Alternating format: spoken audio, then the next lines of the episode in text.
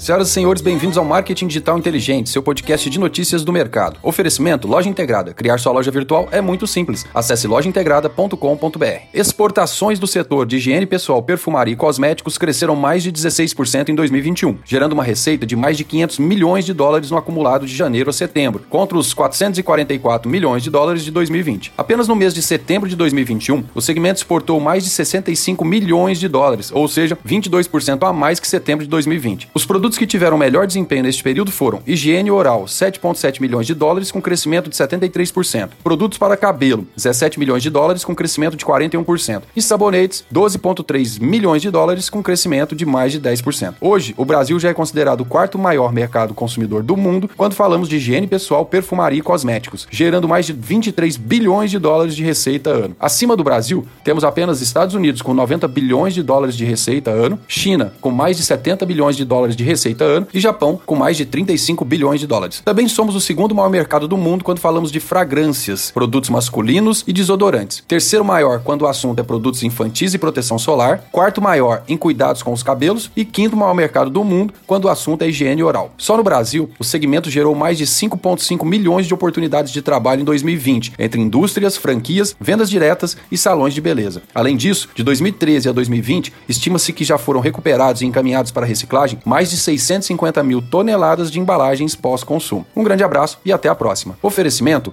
Loja Integrada. Criar sua loja virtual é muito simples. Acesse lojaintegrada.com.br.